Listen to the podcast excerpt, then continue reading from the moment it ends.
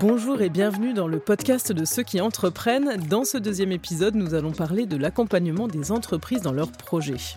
Lorsque l'on est entrepreneur, on a parfois mille envies de développement en tête, mais pour les concrétiser, on se pose des questions, on doute, on essaie de trouver les bonnes méthodes, bref, ce n'est pas une tâche facile et c'est pourquoi il est important d'être bien accompagné. Et pour être le plus concret possible, je reçois deux invités aujourd'hui. Il s'agit de Gilles Réguillon, bonjour. Bonjour. Vous dirigez le groupe Chamatex qui est spécialisé dans le textile technique, mais pas que, on y reviendra. Et nous sommes également en compagnie de Florence Guillas. Bonjour. Bonjour. Vous êtes directrice générale déléguée d'Étoile Capital, la société du groupe Crédit du Nord qui investit en fonds propres chez les clients du groupe. Gilles Réguillon, comme je le disais, le groupe Chamatex que vous dirigez est spécialisé dans le tissu sur plusieurs marchés, le tissu technique, le tissu de sport et d'ameublement. Le groupe englobe beaucoup de savoir-faire, notamment vous possédez un pôle de recherche et développement important. Vous fabriquez aussi du textile avec plusieurs unités dédiées et puis récemment, suite à l'acquisition d'une usine, vous faites de l'assemblage et de la confection basée sur des procédés modernes. Est-ce que vous pouvez nous faire un petit état des lieux de Chamatex pour commencer? Alors, l'entreprise a été créée en, 1980. C'est une entreprise qui a eu une croissance assez élevée euh, pendant les années 2000 sur l'activité euh, du tissu habillement mode. Et en 2000, avec l'ouverture euh, de la Chine, l'entreprise Chamatex a eu des difficultés pour se repositionner et retrouver une dynamique.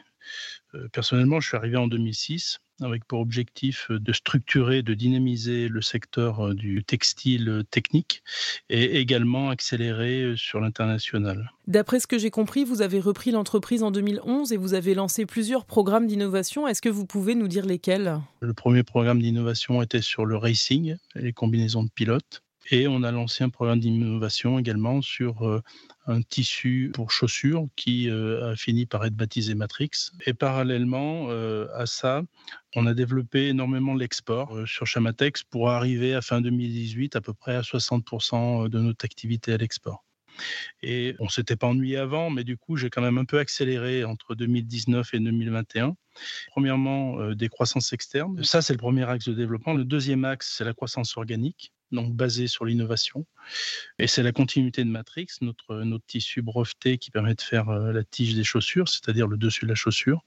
Et là, on a dit, ben, on va aller un petit peu plus loin, on va faire la chaussure. Et le projet ASF 4.0, donc Advanced Shoe Factory 4.0 pour l'industrie 4.0, est né en 2019. On a créé la société et en 2019 jusqu'à fin 2020, on était dans la conception de l'usine, conception des lignes automatisées. 2021 ben viendra le temps du démarrage en production, euh, sachant que, l'usine euh, a été inaugurée euh, le 16 septembre. Et la crise du Covid dans tout ça, est-ce que ça a eu un impact sur votre activité? Oui, ça a eu un impact. par contre, un impact extrêmement positif.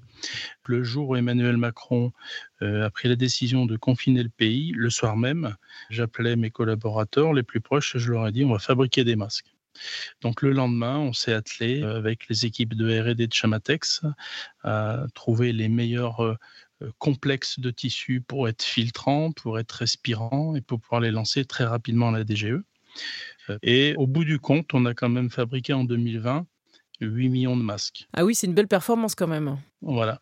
Mais parallèlement, contrairement aujourd'hui où l'Asie est arrêtée, l'Asie n'était pas arrêtée en 2020. Et comme Matrix, euh, notre tissu, on le livrait uniquement en Asie, les usines avaient besoin en Asie de notre tissu pour fabriquer les chaussures. Ce que je peux vous dire, c'est qu'il n'y a pas une personne dans Chamatex Group qui s'est arrêtée une journée. On a travaillé avec les masques comme des fous. Et le troisième volet du Covid, c'est que pendant tout ce temps-là, on a continué de travailler sur le projet ASF 4.0. Gilles, je me permets de le rappeler, ASF 4.0, c'est une usine de production automatisée de chaussures de sport qui est située en Ardèche. Voilà, donc on, a continué le développement de l'entreprise et aujourd'hui, euh, grâce à ce travail pendant cette période difficile, on a euh, zéro retard ce qui nous permet d'être dans les temps pour nos clients et surtout d'être dans les temps de notre plan de développement de cette usine. voilà un petit peu pour l'année Covid. Et au final, ben, on a fait un bond euh, assez important de chiffre d'affaires parce que déjà sur l'activité, on va dire, euh, stable, euh, hors masque, on est en croissance. Sur l'année 2020, plus les masques, on a fini sur le groupe à 40 millions d'euros de chiffre d'affaires. Et qu'est-ce qui vous a motivé et décidé à créer cette usine de fabrication de chaussures de sport en Ardèche? L'initiative, euh, elle est collective, mais ça part quand même d'un état. C'est-à-dire que si on n'avait pas la technologie Matrix qui permet d'intégrer toutes les fonctions d'une tige de chaussure sur un même tissu, on n'aurait pas pu automatiser. Donc ça, c'est le premier point. Le deuxième point, euh, Siemens euh, est venu nous voir en disant, cette industrie de la chaussure n'est pas automatisée, nous, on est les rois de l'automatisation, sans prétention, ils me l'ont dit, mais c'est vrai. Pourquoi ensemble, on n'arriverait pas à automatiser? Et on a imaginé entre Siemens, Chamatex et Zebra, hein, qui est mon partenaire de longue date et, et qui continue à l'être, on a imaginé de pouvoir automatiser l'industrie de la chaussure et de la rapatrier euh, en Europe et en France. Et une fois qu'on a eu ficelé les contours d'un projet, on l'a présenté à plusieurs marques pour leur dire est-ce que vous êtes partant dans cette direction. Donc, on avait organisé un séminaire de deux jours. Et en sortie de séminaire, un des dirigeants de Salomon dit euh, Moi, je vous suis. Bien sûr, on a gardé la majorité, le contrôle. C'est ma façon d'avancer, de, de, garder le contrôle, d'avoir des partenaires, des actionnaires. Mais c'était beaucoup plus facile avec des gens de cette qualité. Après, d'autres sont venus se greffer. Babola est rentré dans la danse, également Millet. Ces trois marques, j'ai souhaité qu'ils soient actionnaires et ils sont actionnaires, donc ils s'engagent sur la durée de la charge de l'usine, donc ça c'est important. Parallèlement, j'ai construit une équipe, on a construit un business plan, on a ficelé tout ça, et go, on est parti. Ce que nos auditeurs aimeraient peut-être savoir, c'est d'un point de vue financier, quelles étaient les possibilités de développement pour vous? Pour pouvoir assurer une stratégie offensive, qui est celle que je mène depuis un certain nombre d'années, croissance externe, croissance organique, il faut ben, embaucher euh, du personnel compétent, des ingénieurs, on en a aujourd'hui euh, 17 dans le groupe. Il faut euh, investir dans des lignes automatisées, dans des projets comme ça, forcément il faut des finances. Donc c'est toujours un équilibre entre garder le contrôle et euh, avoir le financement. Bon, il y a des règles qui sont connues, hein, c'est qu'il faut avoir euh, autant de fonds propres que de dettes, voire même plus de fonds propres. Donc euh, quand on est sur des limites de dette, eh ben, il faut ouvrir le capital. Moi, je fais partie des dirigeants qui préfèrent avoir une entreprise qui prospère, qui donne de l'avenir à tout le monde, y compris bien sûr les salariés, et que je partage le capital. Donc, d'opération en opération, j'ai fait des augmentations de capital. Et 2020, avec le projet ASF, qui est un projet quand même de 10 millions d'euros, il fallait bien trouver des investisseurs. Et c'est là qu'il est, il est fortement intéressant de cultiver un réseau d'investisseurs potentiels qui, le jour J, ben, euh, tout naturellement, se révèlent être les partenaires pour le futur. C'est comme ça que vous êtes entré en contact avec Étoile Capital, c'est ça? Oui, la, la, Banque Rhône-Alpes est banque de Chamatex depuis un certain nombre d'années et le chargé d'affaires, le responsable qui suivait Chamatex, un jour m'a dit ce serait bien, Gilles, que je vous présente euh, notre branche euh, Étoile Capital. On jamais, dans des projets de développement, ça pourrait être intéressant. Et euh, on s'est rencontré une première fois il y a assez longtemps avec Laurence Guilas. Tout de suite, le courant était passé. On s'est rencontrés euh, en fait deux fois sans sujet réel parce que bon, elle prenait des nouvelles, elle voyait qu'on avançait. Euh, et le jour où il y a eu un sujet, on a décidé de lancer une augmentation de capital, donc une levée de fonds, et on a consulté plusieurs fonds d'investissement évidemment, mais j'ai souhaité mettre en priorité Étoile Capital parce que j'avais un historique une confiance en cette personne. Et en fait, assez rapidement, bah, ça s'est fait, hein, euh, c'est-à-dire que Étoile Capital était partant et la BPI nous a rejoint dans le tour de table et on a fait un joli tour de table qui nous a permis de, un, garder la majorité dans le projet ASF, ce qui est important. Et moi, avec ma holding personnelle, je garde le contrôle aussi de Chamatex Group, ce qui est important aussi pour moi, mais aussi pour mes salariés, de savoir que le patron, euh, il a la majorité. Justement, comment vous avez été accompagné par Étoile Capital Quels conseils stratégiques ou techniques vous avez pu recevoir de leur part? Si je dois hiérarchiser ce qu'amène un fonds d'investissement et Étoile Capital, en premier lieu, il faut quand même reconnaître qu'ils nous amènent un appui financier qui me permet d'assumer la stratégie que je mène et de garder le contrôle et de continuer à avancer. Deuxièmement, on a mis en place un conseil stratégique avec les actionnaires financiers et quelques autres actionnaires historiques de poids. Et toutes les décisions importantes, on les partage. Plus concrètement, est-ce que vous avez eu des experts à votre portée qui ont pu vous éclairer? Est-ce qu'ils vous ont proposé des solutions sur certains points où vous aviez besoin de précision? J'ai deux exemples. Un premier exemple ben, sur un sujet qui va arriver prochainement. Le groupe d'actionnaires financiers nous a proposé un expert en stratégie donc ça, c'est très intéressant. D'ailleurs, on avance très bien avec cet expert. J'ai un autre exemple aussi. Euh, Étoile Capital nous a présenté dernièrement une possibilité de croissance externe. On la fera peut-être pas parce que c'est un dossier qui est un petit peu gros aujourd'hui on le fera peut-être plus tard. Mais voilà, donc c'est vraiment des exemples euh, précis et ce sont des moments d'échange qui sont importants pour un dirigeant. Alors on l'a compris, Chamatex est une grosse PME qui s'est beaucoup développée, mais est-ce que vous pensez que ce type d'accompagnement que vous avez reçu peut être aussi valable pour des entreprises plus petites ou même si vous, vous continuez à croître, est-ce que c'est quelque chose qui continuera de fonctionner? De toute façon, euh, plus on a de la croissance, plus on dépense. Plus on dépense, plus on a besoin d'être moins seul et plus on a besoin de partager les décisions. Donc non, je pense que on est dans un cycle aujourd'hui où les prochains projets nécessiteront à nouveau une augmentation de capital. Ceux qui sont euh, bien aux côtés resteront. Je pense que Étoile Capital restera volontiers et euh, on, construira ensemble les prochaines étapes. Ça me paraît déterminant.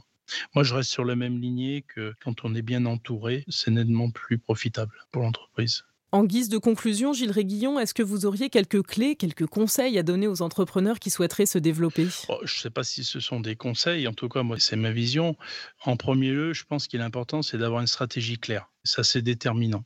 La deuxième étape, et qui est clé pour euh, la rapidité, c'est d'avoir la capacité à la mettre en œuvre. Parce qu'on peut très bien avoir une stratégie, mais ne pas avoir la capacité à la mettre en œuvre. Pour la mettre en œuvre, il faut être capable de décider. Je pense qu'il est important de savoir partager le projet, j'ai déjà dit, mais partager avec les actionnaires, partager avec les équipes, avec les partenaires. Et en tant que dirigeant, il faut entraîner tout le monde. En trois, moi je dirais qu'il faut savoir bien s'entourer avec une équipe de management compétente avec qui on a en totale confiance. Je finirai par euh, être agile. Aujourd'hui, en 2021, c'est une obligation. Le marché va très très vite. La conjoncture générale, on vient de voir avec le Covid, euh, et je conclurai par ça, il faut placer l'humain au centre de tout. Merci Gilles Réguillon d'avoir pris le temps de nous expliquer tous ces enjeux. Je m'adresse maintenant à vous, Florence Guillas. Je le rappelle, vous êtes directrice générale déléguée d'Étoile Capital. C'est vous qui avez accompagné Chamatex. Vous connaissez l'histoire de l'entreprise sur le bout des doigts et avec ses nombreux projets de développement. Comment vous avez accompagné Gilles Réguillon dans ces problématiques? Alors d'abord, euh, il fallait comprendre euh, les besoins. Ça a été une première étape parce que pour accompagner correctement, bah, c'est fondamental. Et en fait, les besoins étaient de deux ordres. Il y avait la nécessité de reconfigurer le capital de la société, parce que pour se développer, bah, il faut qu'à ce niveau-là, euh, bah, ça soit serein, ça s'inscrive dans le temps. Donc c'est un des premiers besoins qu'on a couvert. Et ensuite, il fallait calibrer correctement le besoin financier pour accompagner euh, notamment le projet de ASF 4.0, mais également bah, tous les projets d'innovation qui étaient dans le programme. Je le rappelle, ASF 4.0, c'est une usine automatisée de fabrication de chaussures de sport, et c'est un des sujets qui vous a motivé à vous engager dans le projet, mais pourquoi? Bah parce que euh, c'est innovant, parce que c'est du Made in France, euh, et puis c'est un projet régional, et on retrouve, si vous voulez, les valeurs euh, du groupe Crédit du Nord au travers de ce projet-là. Donc c'est pour ça que ça nous a motivés. J'ai déjà posé la question à Gilles Réguillon, mais je vous la pose à vous du point de vue de la banque. Est-ce que ce type d'accompagnement est compatible avec des entreprises de taille différente? Oui, c'est tout à fait compatible. Après, dans la phase d'accompagnement, vous avez toute la partie euh, gouvernance.